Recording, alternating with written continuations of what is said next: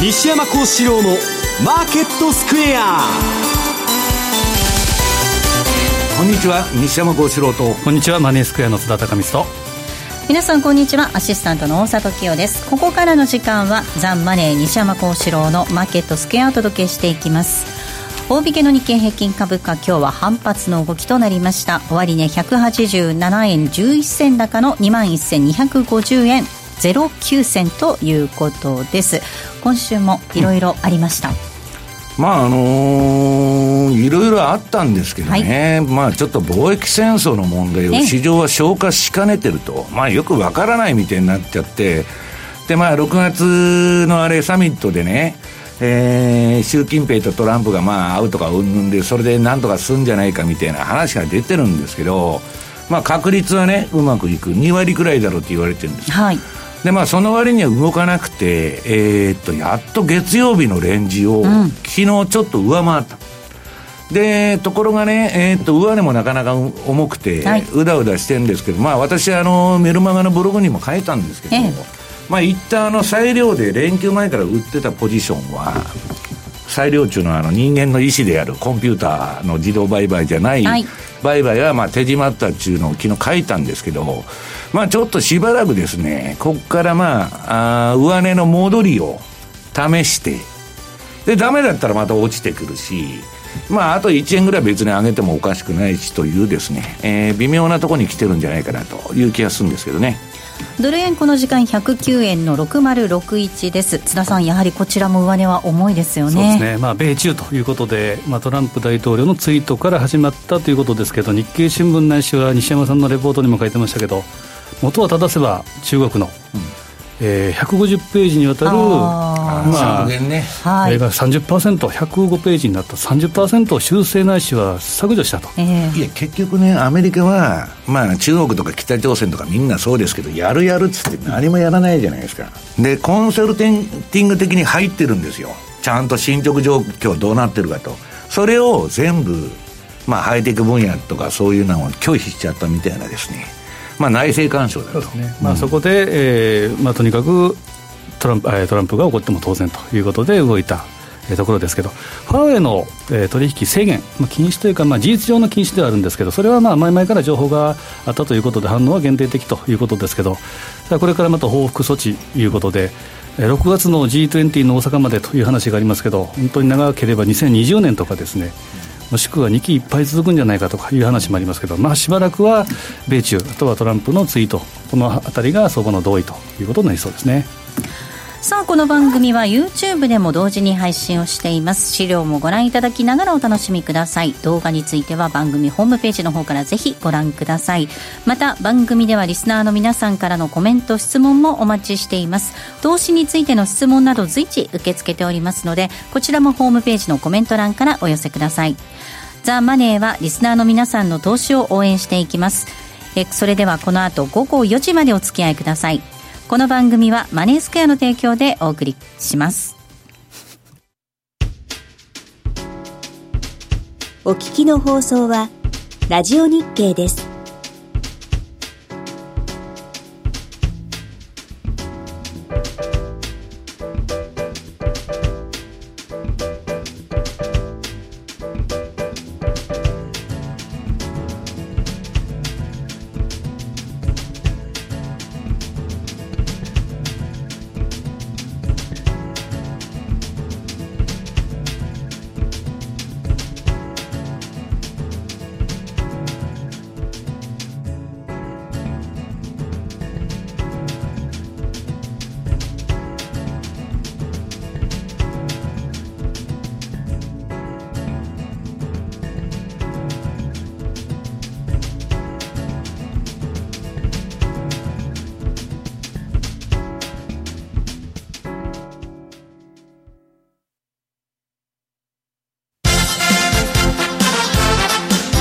トゥデ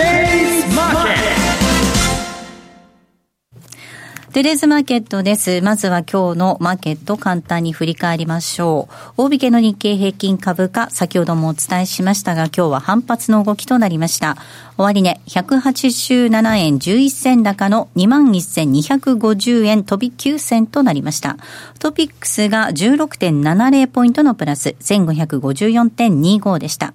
東証一部売買高概算で13億4952万株、売買代金が2兆4294億円でした。値上がり銘柄数が1705、対して値下がりが377、変わらずは58銘柄となっています。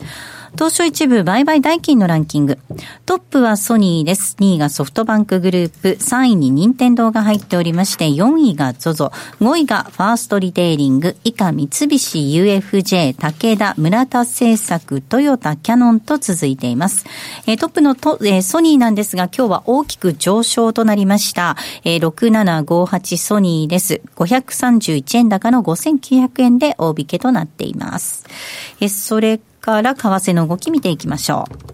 ドル円がこの時間109円の5960です。ユーロ円が122円の4651。そしてユーロドル1.117578あたり。えポンド円が140円の1620。ポンドドル1.279092あたりでの動きとなっています。では、津田さん、マーケットのポイントをお願いいたします。はい、えーまあ、ドル円っていうのは、まあ、動きはですね、ちょっと下向きということですけど、大きく動いてるのがですね、5ドル円。あ下げてます、ね、下げてますね。で、これからのマーケットの注目、まあ、5ドルに関してはですね、明日18日、えー、オーストラリアの総選挙があると。で、まあ、土曜日に総選挙ということなんですけど、これ、最大野党の、えーえー、労働党、これが与党保守連合をわずかに、まあ、リードしていると。いうことで、まあ、3.3%差、まあ、この情報通りにいくならば、約6年ぶりに政権交代が実現するというふうに言われています。で、選挙の争点っていうのは、やっぱり中国系、中華系、まあ、個人票、このあたりの取り込みということで、豪州、まあ、総人口が2500万人に対して、えー、中国系、中華系が120万人、4.8%。はい、で、えー、与党保守連合っていうのは、まあ、えー、近年ですけど、対米協調、えー、対中警戒路線というのを取ってきました。で、中道左派の労働党っていうのは、まあ、そんなに中国寄りというわけじゃないんですけど、それでもやはり対中路線っていうのが、えー、大きく変化する可能性があると。で今まではその、まあ、対中警戒感、えーまあ、締め出し路線というのがあったので、それでチャイナマネーが一旦逃げて、で不動産、えー、このあたりが大きく沈み込むというような背景がありました。で、えー、ただ、労働党問題2017年、2017年、スパイ防止法とかですね、このあたり内政干渉、このあたりには、えーまあ、賛成していると、賛成っていうのは当然、えー、中国の締め出しということですが、そんなに急激な路線転換ということはないとは思いますけれども、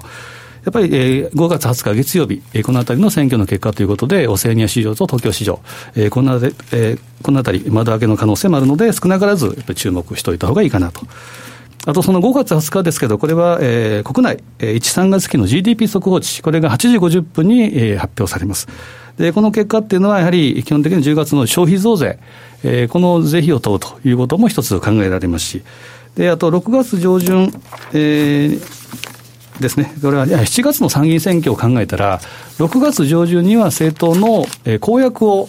えー、決めなければいけないということなので、そうすると消費増税の、えー、延期なのか凍結なのか、このあたりは、えー、この GDP の速報値も見てくるなと。あとは7月1日、これ日銀単価とか、このあたりは非常に、まあ、政局も含めて、えー、重要かなというふうに見てます。あと、来週でしたら5月23から26の、えー、欧州議会、ヨーロッパの議会選挙。で、あとはちょっと先ですけど、26、28っていうのは日米首脳会談。で、令和になって初めて国賓としてトランプ大統領が来日すると。で、天皇陛下と会見して90番参会があって、で、ニュースで。相撲見るって張り切ってるらしいじゃないですか。トランプ杯、トランプカップを渡すと。おそらくあのプロレス好きですから、ジャパニーズ相撲レスリング。それもね、あの、桟敷席で砂かぶりのとこで見せろと。で、椅子を用意すると。椅子に座ってみ多分、あぐらは無理だと思うので、椅子をですね、用意するという話もありますけども、どうなんでしょうか。まあ、このあたりが非常に樹木が集まるところです。で、しばらくは、まあ、あの、トランプのツイートというのはしばらくですね、まあ、相撲に関してどんなツイートするのか楽しみなんですけど、まあ、このツイート相場というのがしばらく継続しそうだと。で、米中貿易協議、これはしばらく先ほど言った通り、えー、やっぱり円度がですね、ちょっと先だだなと、しばらく続くもんだと思ってみた方がいいかもしれませんね。では西山さんお話伺ってい。きましょう、はい、まあ本当にツイート相場というお話ありました。ツイートでね、はい、いろいろマーケット動いちゃいますね。そうですね。まああのなんだっけもう先週の番組でやりましたヤルデニリサーチが発表しているね。まあトランプのえー、関税に対するアナウンスメントで相場がどう動くかと、もう明らかに大きな影響を与えてるんですね。で、まあ、あのー、この貿易戦争っていうのは津田さんが今言われたように、な、1年とか2年で終わらないんですよ。で、中国側としてはね、まあ仮にですよ、来年の選挙でトランプ落選してくれないかなと思ってるわけですよ。中国4000年の歴史ですから、アメリカなんかたったかが200年じゃないかと。と1年2年辛抱してようっていうのはあると思うんですよね。で、結局はね、えー、内政干渉されずに、のらくらやりたいわけですよ。でね、向こうの人民日報を見てたら、えー、っと、アメリカっていうのはね、自分が脅かされる、要するにアメリカの GDP の3分の2くらいに、えー、まあ国が台頭してくる。まあ旧ソ連だとかね、えー、あるいはかつての日本、ドイツ、みんな潰しに行くわけですよ。で、次中国の番だと。で、その鳥に乗るかっつってやってるわけですよ。で、まあトランプの方としては、まあ後で言いますけどね、これはまああの、最終的な貿易戦争の落としどころっていうのは、貿易戦争、また今ね、あの、テレビで散々報道してますけど、自動車交渉を180日、はい、6ヶ月先送りすると、安倍さんがね、えー、参議院選挙控えてるんで、まあ、あの、通訳なしの会談で握ってきたと。要するに参議院終わってからにしてくれと、自動車問題は。で、とりあえず欧州と、えー、日本の自動車問題は先送りすると。いうようなことで、まあ、相場が楽観したわけですけど、おとついだったかな、ニューヨーク市場も。それもですね、じゃあ何言っとるかっつったら、いや、ここあの、関税の問題は先送りするけど、数量規制入れようと。いうようなことをトランプが計画してると。まあ、80年代と全く同じなんですね。で、この最終的な落としどころっていうのは、ドルの切り下げになるんです。この貿易戦争っていうの最後は為替で調整すると。まあ、それはともかくね、今、目先の話。それは長期的な話ですけど、目先は、これ、あの、まず、上海の当事国の、えー、日足見てもらいますとね、これ中国って恐ろしい、あの、トランプがこんだけツイートしてるんですけど、何も報道されてないと。情報がシャットアウトしてね。で、中国株急落してんだけど、なんで急落してんのか、個人投資家もわからないと。いや、もう情報シャットアウトしてますから。で、そんな中で、まあ、窓開けで急落したんですけど、今 PKO 入れてまして、まあ、要するに国営企業の株支えたりですね、もうこれはもう報道されてますんで、いろんな、あの、情報媒体でね。まあみんなご存知だと思うんですけど、PKO で止めちゃったんですね。で、ただ、えー、っと、このし、もう中国株はね、4月の半ばから下げてるわけです、後半から。そのトランプのツイートの前から下げてるわけです。これなんでかちょっと、中国はリーマンショックの後みたいな財政出動はしないって言ったんです。ね。なぜならば日本みたいになるからと。ね、際限なく、えー、要するに公共事業やり、財政出動やり、株価支えてうんぬんやってると、日本の二の舞になるからやらないっていう発言をして、ガーッと今下げてる中だけの話で、で、PKO で止めたと。で、中国株がと止まっちゃうとですね、なんだ、貿易、あの、戦争も、えー、トランプとね、習近平の会談でなんとかすんじゃねえかみたいな話になってきまして、まあ雰囲気だけで動いとんですね。だから今相場も止まっちゃったと。で、ドル円の方はどうなってるかちょっと、えー、次にドル円の冷やし、レンジブレイクの順張りシステムトレードと。これあのー、私がメルマガに載せてるやつなんですけど、あの、売りシグナルが出てからずーっと下がってたんですけど、チャートが赤から緑に転換しまして、あの、緑の矢印が出てるんですけど、短期的には、一旦コツンと止まった形になってるわけです。だから私はまあ、あの、昨日の早い段階でもドル円は一回手締まいと変えたんですけど、じゃあどのぐらい今ドル円が動いてるのかっていうのを次、あの、ドル円冷やしの ATA ATR チャンネルとアベレージトゥルーレンジのバンドで見ると、これあの、上下の網目のとこに来るとですね、まあ一旦いいとこまでやったという、あれなんですね。で、直近はこれ何日か前かにもうストキャスの買いシグナル、まあ売られすぎっちゅうんで逆張りの買いシグナルが出てて、で、その後はね、まあ年金のビットとかが入ってるっていう話で、まあ下髭になっちゃうんですね。で、とりあえず上行くわけじゃないけど、とりあえず目先はコツンと。で、まあ次が、まあ、あのー、これなんだ、ドル円の ATR チャンネルと逆張り売買システムで出てるんですけど、えー、っと、これはほやほやのチャートなんですけど、今日の時点で、うん、売りトレンド相場は一旦終了と。チャートが黄色から緑に変わってますから、いう形になってるんですね。だから、まあ、とりあえず、貿易戦争のそのネタはもう尽きないんですけど、まあ、なんとなくね、まあ、これは株次第でもあるんですけど、株の話は後でしますけど、まあ、あの、一旦コツンという感じになってると。で、まあ、ADX とかもですね、短いやつとかも垂れてきてまして、まあ、あのー、ちょっと、うん、下げのわーっと来た、まあ、連休明けからの勢いは、目先短期的な話で言うとですよ、えー、止まったんじゃないかと。ただ、私は戻りが重いようだったら、また、えー、叩いて売ってやろうと思ってるんですけど、で、どの通貨もですね、なんかまあ5ドルが下げてるのと、うん、下げてはいるんですけど、テクニカル的には私に言わすと5ドルの相場はあんまいい相場じゃない。えー、非常に儲けにくいんですね、5ドル中通貨は。で、私が何が一番素晴らしいかというと、次、ポンド円。あら、ポンドですか。ポンド円は本当にこの逆張りがうまく機能してて、はい、で、このところあの、ユーロ円とかも下げてんですけど、ポンド円が一番儲けやすいんですね。ドードドドドーと下がってくれるんで、動きがとにかくわかりやすいと。で、今、このポンド円の ATR チャンネルっていうチャート見てもらいますと、まあ、レンジの加減までですね、一応、まあ、やりに来たと。で、次、まあ、あのー、なんだっけ、買いシグナルが出たら、また買ってだ、まあ、ダメだったらストップロス置いてすぐ切っちゃうっていう形でやってるんですけど、まあ、なんとなくですね、貿易戦争で下げてるとはいえ、まあ私はもうレポートとかに書いてんですけど、まあ8円ぐらい割ってこないと、まあなんとなくレンジの中でのね、遊びの下げ相場という感じが私はしとるんですけどね。はい。まあ本当、米中の応酬、これからもね、まだまだ続くという見通しですが、ここに来て中国が米債売ってるんじゃないかなんていう話も出てきてますよね。いや、米債売ってるっていうのは、あの、人民元の都合でね、はいあのー、その、ある程度米債を、その、人民元相場の操作のために、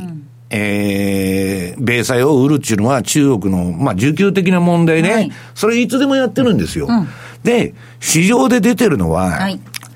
えー、中国が関税でアメリカに対応するって言ったって、もうすでにフルにかけてるわけです。で、対抗手段がないから、最後は追い詰められたら、米債を大量に売ってくんじゃないかと。まあ一番売ったのはこのところロシアですね。で、もう、えー、ロシアとかイランがね、アメリカ抜きの、その、 SWIFT に代わるシステムも作ってるわけです。はい、で、石油の決済もね、えー、中国に、えー、原油の先物市場作ったし、元でやろうと、いうようなこともやってまして、まあ、アメリカ離れしとるんですね。で、まあ、なんでそういう、それはトランプの意図でもあるんです。後で説明しますけど、で、そういう中でね、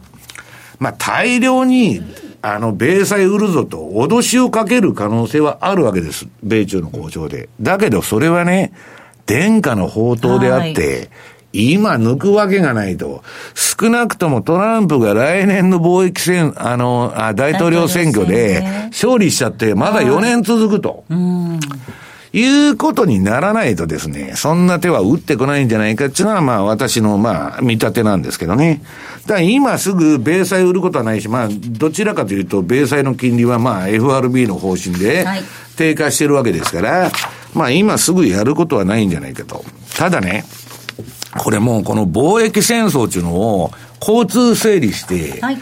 えー、よく考えて、なんでトランプがこんなことやっとんだと。だってトランプは株が命じゃないのかと。はい、マーケットね、経済がいいっつって株価を気にしてるって言いながら、わざわざ株を下げる材料をね、なんでこのタイミングで売ってきたんですかと。それはこのタイミングだから売ってるんですよ。まあ、先週比嘉さんが言ってましたけど、来年大統領選挙の直前直前にね、えー、完全戦争をやって、株価大暴落で、えー、選挙落選しましたと。なんやるわけないじゃないですか。そうすると、まだ時間的余裕のある今のタイミング、それもね、アメリカの株が最高値付近にあると。な、1割や2割落ちたってですね、その後にパウエルお前利下げしろと。で、利下げで止まらなかったら QE やれと。でね、要するにそういうことになる。で、もし、その中国が、ええー、まあ、まだ先の話ですけど、大量に米国債売るなんてことを言ってきたら、あるいは売り出したら、QE4 即刻やりますよ。あるいは日本にもっとね、米債もっと買えと。言うんですけど、ただ私はそれには落とし穴があるっていうのは、インフレになっちゃったら、もう QE 法なんかできませんから、もう万歳なんですね。そういう危うさはあると。で、トランプが何やってるかっていうのをちょっと整理しておきますと、えー、次にトランプの戦略というのを、まあ資料を持ってきたんですけど、トランプが言ってるね、アメリカファーストと米国ファーストっていうのは何なのかって言ったら、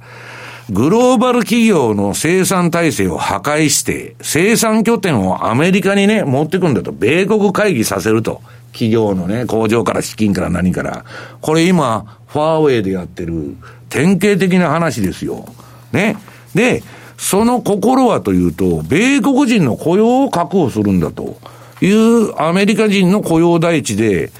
あの、アメリカに全部ね、えー、工場から何から持ってくるように。で、日本の自動車会社もですよ、安倍さんが勝手に約束してきて、えらいなんか、アメリカに進出しますと、もう日本の車じゃないですよね。アメリカで作ってんだから、アメ車じゃねえかと。大丈夫かという話なんです。で、もう一つは軍事的な面で、同盟国ね、まあ同盟国か属国か知りませんけど、そういうとこから米軍を引き上げるぞと。まあ日本とか韓国とか NATO から。そうすると、それらの国は、アメリカにおんぶに抱っこ、傘の下に入ってたんですけど、アメリカの核の傘の下に。自分でやらなきゃいけないじゃないですか。したら武器なんか、アメリカから買うしかないと。で、バンバン買わせるわけです。軍事兵器からね、パトリオットから何から F なんとかから全部買わして、アメリカでね、な日本に車買えっつったってアメリ、アマシアなんか売れませんよ、日本で。あんなバカでかい車でどこ走るんだと。うん、そうすると、まあ兵器ですよね。北朝鮮の危機煽ったり、何が煽ったり、中国の危機煽って兵器を買わせると。と、貿易赤字その分減るじゃないですか。これ一番単価が高いし、軍事兵器っていうのは。一番効率的なの。すごい頭いいトランプは、だから。うん、で、もう一つは、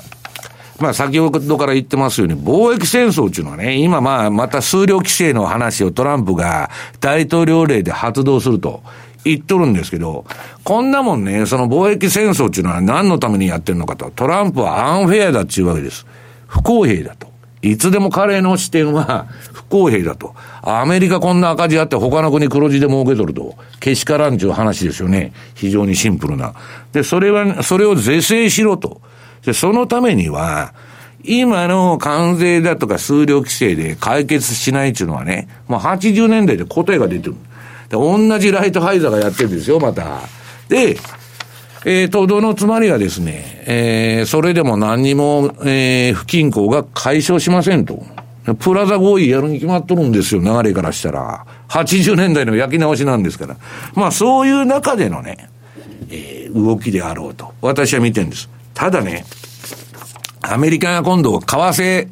操作国を増やすと。はい。で、ベトナムがなんか為替操作国にされるとかって今言われとるんですけど。報告書がまた出てきますね。あ、あのー、まあ、サミットとかの前にもう出てきてね、はい、どうなるかっつうんですけど、あんなまあね、その為替報告書なんていうのは引っかからない、はい、3つ条件満たさなきゃいけなくて、えどこの国も2つしか満たさないように、もともと作ってあるから、引っかからないんですけどね。私はアメリカこそ、世界最大の為替操作国だって知ってるわけですよ。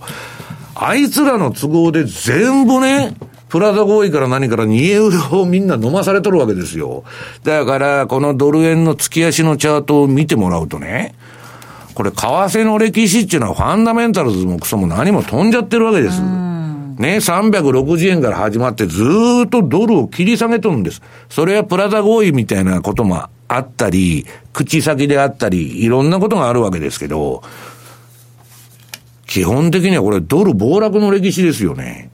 で、75円まで、えー、360円からドル円もね、えー、相当、えー、減価されたわけですけど、ドルの価値が。アメリカの借金ベラスのために。それでも赤字が解消してないと。じゃあ今度ね、プラト合意2.0やるっつったら、ドル円の値段いくらまで持ってくんですかっていう話ですよね。だから、とにかく今の半年ぐらいまで、将来的にはですよ、それがうまくアメリカの思惑通りいくかどうかわからないけど、まあそういうことを考えてるんじゃないかなという気は私はするんですけどね。津田さん、これ本当、米中の貿易戦争、先行きね、まあ、マーケット全体気になってる、気にしてるわけですが、今回タイミング的にも戦略としても、こう、プロレス的なものっていうのがね、うまくこう、ワークしてるのかもしれないですね。まあ、本当にメインイベントはまだ次、来年にやるということで、プロレスで例えてるかどうかはちょっとわかりませんけど、まあ、だけど野球で言ったら本当に5回、6回ぐらいで、まだあの終盤じゃないと、終盤はまだ来年だということですから、これ言われる通り、あの今、株価とですね支持率って結構リンクしてて、はい、支持率率はやっぱ高いんですよね、うん、非常に。ですから、ただシリコンバレーには嫌われてるというか、まあ、トランプ大統領も嫌いでではあるんですトランプはもともとハイテク企業は大嫌いなんです、あいつら民主党ですから、はい、もう大嫌いなんです、うん、カリフォルニアで本当にいけないという話ですけど。でもですね、やはり、まあ、あの今やってることをずっと見ればですね、はい、基本的には選挙公約をただ、こなしてるだけと、うん、要は西山さんとも話しましたけど、ぶれてないんですよね、うん、なので、まあ、それはやっぱり支持をされると、岩盤層にはということですから。ところがね、民主党とかトランプの考え方って180度違うんだけど、今起きてるのはね、対中国に対しては、オールアメリカ体制で臨んどるんですね、中国叩きは。はい。ただまあ、それはね、ハイテクの一部、派遣も絡んでるんで、民主党のね、金儲けの好きな奴らが、その中国潰せという、まあ、ノリになってるんだろうと思うんですけどね。ただ今回、そのバイデンさん名乗りをまた上げてますけど、中国的にはバイデンさんに勝ってほしいみたいな話にもなってますよね。そりゃそうですよ。あの、クリントン以来、オバマでで、までですね、はい、中国の金で政治やってたわけですから、でももう、ロビー活動っていうか、まあ、賄賂活動っていうか、どういうのか知りませんけど、うん、まあもう、日本が言ったって、その民主党系のシンクタンクとか行くと、もう門前払いだっつって、いくら出すんだっつって最初に聞かれるっつうんですから、まあそんなことだったんですけどね。まあトランプがまあそれを、その、覆そうとしてるんですけど、まあアメリカっていうのはね、結局二分されてるから、トランプがやろうとしちゃって、ちゃちゃ入れてくるやつがたくさんいるわけですよ。はい、だからさっきトランプの戦略って私書きましたけど、その通りうまくいくわけじゃない。必ず、えー、軍産複合体とかそういうのが生き残ってますから、はい、株が暴落したら息の根が止まると言われたんですけど、そいつらもね、えー、なかなか、まあ、まだ抵抗しとるということですよね。ここまでは、トゥデイズマーケットをお送りしました。お聞きの放送は、ラジオ日経です。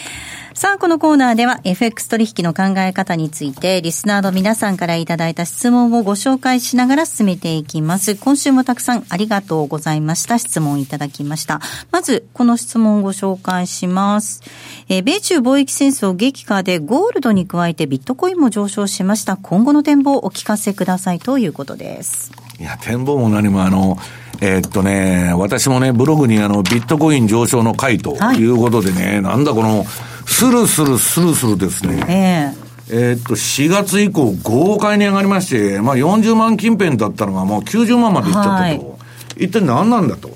で、これはね、私もビットコインの業者に何社かに聞いたり、まあ、ビットコイン大量に保有している人に昨日も電話かけて聞いとるんですよ。で、まあ、その大量にね、ビットコイン抱えてる人は、これはもう上がりすぎだからこんなとこ買わん方がいいって昨日言っとったんですけどね。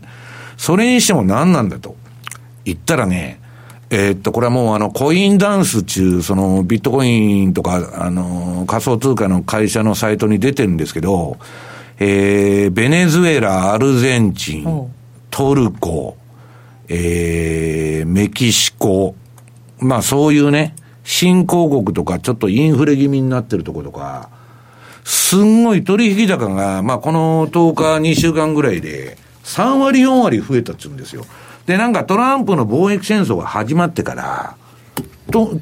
出来高がすごい増えてるということらしいんです。で、貿易戦争でね、ドルもなんか危ないし、何も危ないし、本来なら金買いたいと。ゴールドですよ、普通は。危機回避は。典型的な商品っつったら。ところが、えー、ゴールドも上がらないしね、安全通貨と言われるスイスと円もさほど変われないという中で、えー、ビットコインに入ってる資金がね、分散投資的に結構あると。でね、ゴールドは上がらないっつうんですよ。まあ、ビットコインほど上がらないっていう意味なんですけど、なんでかって言ったら、トルコとかが資金繰りでどんどんどんどん中央銀行が金売却しとるんで、割り食っちゃってる。だから、まあ、ビットコインにわーっと動きいいからみんなわーっと飛び乗ってると。あとはね、えー、リップルで、えー、リップルだったっけ？あの、アメリカでね、ビットコインしか認められてなかったんだけど、仮想通貨としては。まあ、それが認められたっつんで、結構まあ、そっちの方が上がるんじゃないかって観測も出てて、まあ、えー、どういうんですか、機関投資家がもうやるもんないんで、運用なんで。結構ね、ビットコインにも入ってきてると。あとね、あの、金余りの IT 企業。まあもうやるもんないってことなんですね。もう株もアホみたいに高いし、バリエーション的に買わないと、買えないと。で、企業業績全部悪いのに株だけ上がってるわけですよ、今。で、ファンダメンタルズは米中防御戦争で買えるような状態じゃないと。いうのから、ビットコインにね、結構お金が入ってきてるという話なんですけどね。なんかスタバとか、アメリカの大手企業15社も仮想通貨を決済受け入れ開始なんて話も出てましたね。言ってますけどね、ついこの前40万円だったのが90万になってどうやって決済するんだっていう話ですよ。通貨っていうのはある程度安定してないと、はいえー、その、交換には使えないんだけど、はい、今ビットコイン買ってる人はね、自国通貨がインフレでもパンクしとると。したら当然ですね、一番簡単じゃないですか。金の延べ棒なんて買ったって換金できませんよ、はい、世界中どこも。鑑定に1ヶ月要すって言われてるんですから。だから、換金しようと思ったら、ロレックスかね、えー、っと、ビットコインが一番いいって言われてるんです今。だから、要するに、まあそういう動きが一部出たということなんですね。では続いての質問です。毎週オンデマンドで聞いています。新月転換は参考にしています。次は6月3日ですね。それまでは下降トレンドでしょうか？んどっちなんだろう？ということでいただいております。ちょうど5月5日が新月。で、えー、株式の重要変化日がその翌日の5月6日。で、まあこれは、まあ、偶然なのか、必然なのか、トランプの、トランプ大統領のツイートが5月の、まあ、現地が5日、えー、日本時間でも6日。で、通貨の重要変化日がそのちょっと1週間あって、5月10日から13日だったんですけど、まあ、その5月5日、株式の重要変化日からの久々の新月っていうのが6月3日なんですけど、まあ、基本ですね、あの重要変化日っていうのは、今年ちょっとメリマンの見てるんですけど、まあまあ当たっててですね、うん、でこのあたりが、えー、動くんです、5月後半っていうのはですね、さしたるものっていうのはちょっと見当たらずに、やっぱ6月、6月になると半ば、6月14から17っていうのが重要変化日というのがあるので、基本的には6月半ばぐらいめどに、めどまでですね、えー、ちょっとだらだらと動いてくるのかなという気はするんですけど、ちょっとなんともあの新月だけでは言います、ね、私、メールマガにこの新月、満月から何からね、いろんな、まあ、あの、アストロジーのあれとか、メリマンの変化日とかも含めて、まあ、載せてるんですけど、はい、まあ、この番組でも、新月転換の話もしてますけど、まあ、ことごとくドル円もですね、このところ新月で転換してるという話ですんで、で、ねうん、で今度6月、えっ、ー、と、17日かな。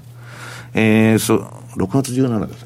6月14ですね、14変化。14、いやいや、あの、新月は。新月は6月3日ですね。あ、3日か。6月3日、えー、月曜日だ。はい。で、次は7月3日になるのかな、その後は。えー、まあそんなことでですね、まあ転換するかどうかわかりませんけど、このところことごとく転換しているということなんですね。はいさあ、そしてここでお知らせです。津田さん、えー、っと、取扱通貨ペアが増えるようですね。えー、5月26日、くしくもトランプ大統領の来日と合わせたわけじゃないんですけど、メキシコペソ円をですね、えー、お佐藤さんの大好きな、大好きではないですか？大好きです。大好きです大好きです。えー、当社でも扱うようになって、その記念セミナーを5月29日にやろうかなと。いうふうに思ってます。はい。えー、5月29日、東京で開催となります、メキシコペソ円リリース記念セミナーということです。えー、詳細とお申し込みなんですが、こちらはマネースクエアのホームページの方からぜひお願いいたします。はい、メキシコペソ円5月26日から注文受付開始ということです。その記念セミナーを29日に東京で開催します。詳細ぜひえー、マネースクエアのホームページの方からご覧ください。ここまではトラリピボックスをお届けしました。FX での資産運用をお考えならマネースクエアで、ミドルリスク、ミドルリターンで、ゆったり、中長期的な資産運用の実現をお手伝いいたします。時間を資産に変えるテクノロジー、特許取得のオリジナル注文、トラリピはいつでも手数料無料。そして今なら FX 新規口座開設キャンペーンを実施中です。期間中の新規成立高に応じてマネースクエアポイントを最大5万ポイントプレゼント。ゲットしたマネースクエアポイントは他のポイントサービスやギフト券への交換、お取引の証拠金としてもご利用いただけます。まだ口座をお持ちでないあなた、ぜひこの機会にご活用ください。キャンペーンの詳細は、ザンマネー番組ウェブサイトのマネースケアキャンペーンバナーをクリック。毎日が財産になる。株式会社マネースクエア。金賞番号第2797号。当社の取扱商品は、投資元本以上の損失が生じる恐れがあります。契約締結前交付書面をよくご理解された上でお取引ください。お聞きの放送は、ラジオ日経です。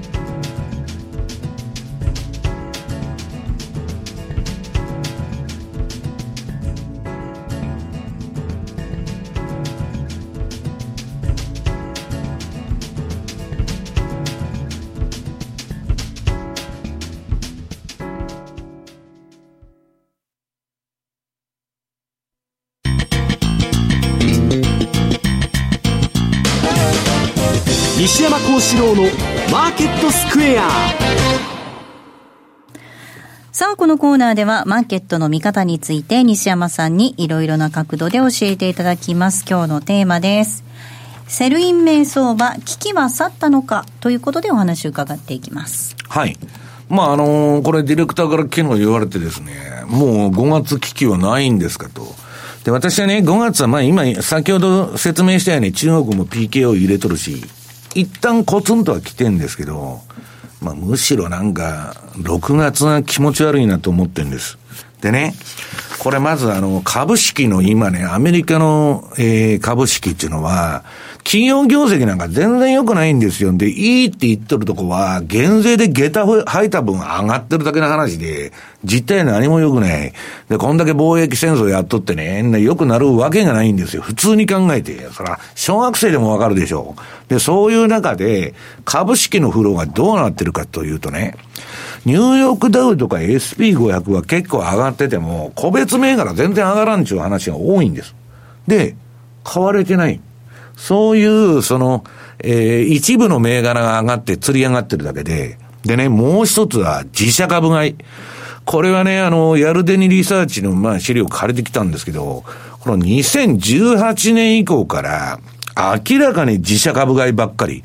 これもう最後の買い手なんですね。えー、経営者が自分のストックオプションを売り抜けてね、えー、ハワイやフロフロリダに行って引退したいというやつがですね、自分の会社の株を減税で余った資金だとか、あるいは社債発行してガンガン買っとると。自作自演相場なんです。で、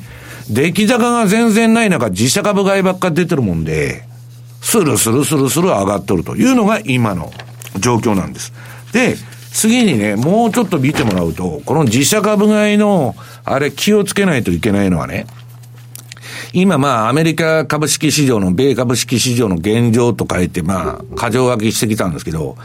出来高がね、やっぱり盛り上がらないんです。やっぱ強い相場っていうのは価格も上がって出来高が増えるっていうのは当たり前なんですけど、出来高増えないで価格だけスルスルスルスルやってると。で、誰もやってない中株が上がってるということなんですね。で、株のね、えー、湧いてる時に入ってくる、まあ日本でもアメリカでもそうですけど、小口の投資家がほとんどいないと言われてるんです。うん、これはいかんぞと。でね、あと、12月高値をつけた銘柄の割合が非常に低い。はい、あ、12ヶ月の高値をつけた銘柄の、要するに、えー、ニューヨークダウ、あ、ニューヨークダウはまだ高値抜いてないんですけど、去年の SP とかナスダックは抜いてるのに、個別は行ってないということなんです。で、もう一つはね、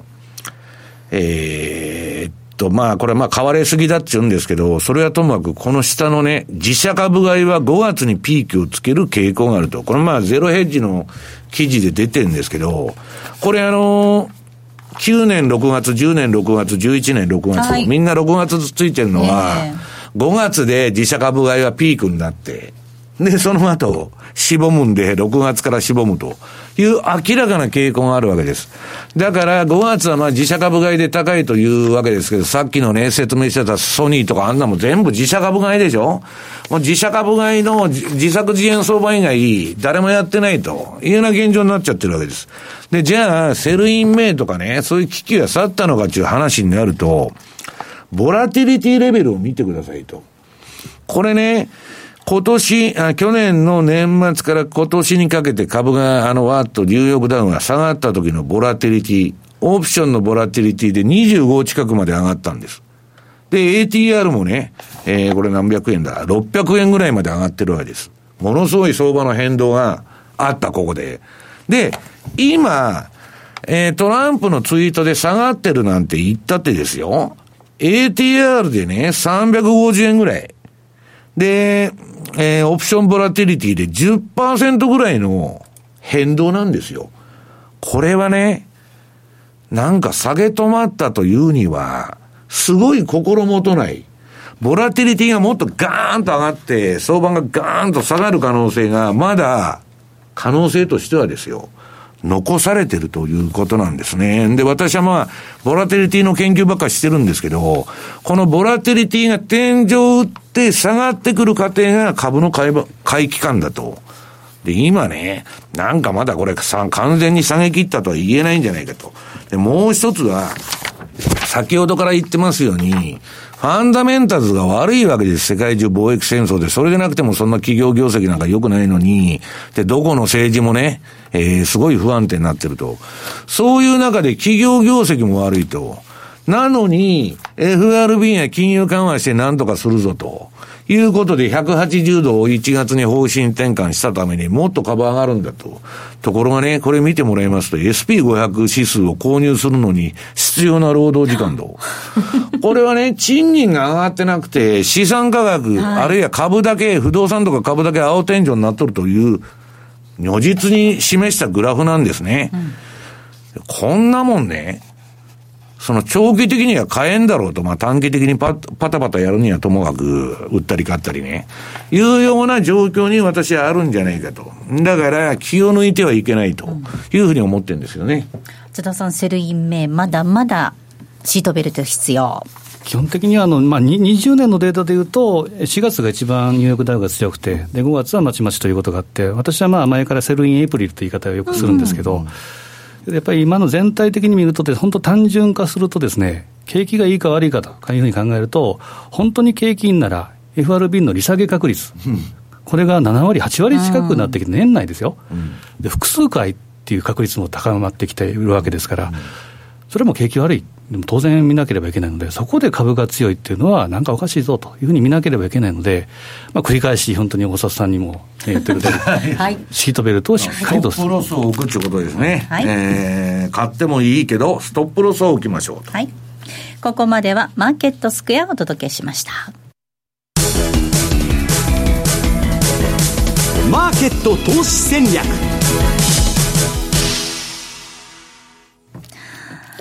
さあ、このコーナーでは来週に向けての投資戦略です。津田さん、お願いいたします。はい、まあ、来週、その早々ですけど、えー、20日っていうのは、えー、オーストラリアの選挙が出る、まあ、1日目ということで注意が必要ということと、えー、1、3月期の GDP、となったりは注目なんですけど、一応ですね、カレンダー的に言うとですね、えー、先進国の会合スケジュール、まあ5月まで本当にあって、も半年近く今年終わったのかという気がするんですけど、まあ、5月はですね、えー、先進国は特に予定されてないと。6月早々になると、RBA とか半ばには、ね、TCMB、このあたりがあるんですけど、やはり注目は6月18、19の FOMC。で、えー、このあたりで、えーまあ、先ほど繰り返しながら年内利下げ確率、複数の利下げ、えー、いうこともあり得るということですから、このあたりが注目なのと、えー、例えば6月28、29、この辺の大阪サミット、えー、G20 の大阪、このあたりが、注目かなと。で、次に、えー、いくとですね、来週、早々見るとですね、まあ、えー、レポートで書いてる11通貨ペアの、えー、トレンドと、えー、想定レンジ。で、ドル円でいうと109円ちょっと割り込むかなということも考えて、108円の90、上が110円の70。で、注目しているのがやはり5ドル円がやはり下、戻り売りということと、えー、カナダドル円っていうのは横ばいじゃないかなということで、レンジ書いてます。はいうんあと5ドル円はですね、例えばフィボナッチで見てみると、はい、38.2、1月3日フラッシュクラッシュの、えー、下、70円の50と、4月の高値、80円の65、これを結んだ線の38.2、76円77、これは明確に下回ってきて、うん、ちょうど今、半値押し、はい、75円の58を行ったり来たりと、ちょっと今割り込んでるような状態ですけど、えー、この辺をキープできるかどうかっていうのがポイントかなと。下回ると74円の、まあ、38ぐらい。えー、やっぱり基本的にやっぱ下、うん、で、RBA はやっぱり利下げ観測、この間の雇用統計っていうのは、これ悪かった、えーまあ、雇用者数増えてましたけど、えー、フルタイムが減って、パートタイムが増えてると。まあ、中国が悪いとだめだし、不動産バブルがひどいんですよね、あそこは。まあ、その修正過程にまだあるということですから、基本的にやっぱり下を見た方がいいなというふうに見てます。あとはドル円に関してはですね、はい、109円割れで、ちょっと下に、えー、ちょっと今ちょっと戻ってるというのがありますけど、まあ、戻りで基本的にはその下っていうのはちょっと指してる抵抗もないので、109円割れ、つまり108円のミドルぐらいまでは見た方がいいのかなというふうに書かせてもらいました。あとはトルコ、はい、トルコに関してはですね、これは次の、まあ、イスタンブールの選挙、6月23日、やり直 やり直し、こんなことあっていいんですかね、ねいや、だから勝つまでやり直し。になるんじゃない本当そうですね、勝つまでやるっていう感じで、で6月23というと、えー、2016年ですか、えー、英国のブレブレグジットの国民投票と同じ日というのもありますし、まあ、おっしゃる通り、勝つまでやるということになるとですね、大変なことで、ちょうどですね、今、えーまあ、いろんな政策等と事実上の利上げということもあって、戻してはいるんですけど、基本108円30が上値重いなと、下は17円の50とか、もしくはやっぱり、えー、その割れぐらいですから、トルコに関しては値頃感。で買うということは、できるだけ避けて、できるだけっていうか、これ避けた方がいいということですから、ちょっと下向きというふうに見た方がいいかもしれませんね。はい、ここまでは投資戦略のコーナーお届けいたしました。さあ、お送りしてまいりました、ザンマネー西山幸四郎のマーケットスクエア、そろそろお別れです。今日ここまでのお相手は、西山幸四郎と、マネースクエアの津田隆光と、大里清でした。さようなら。この番組はマネースクエアの提供でお送りしました。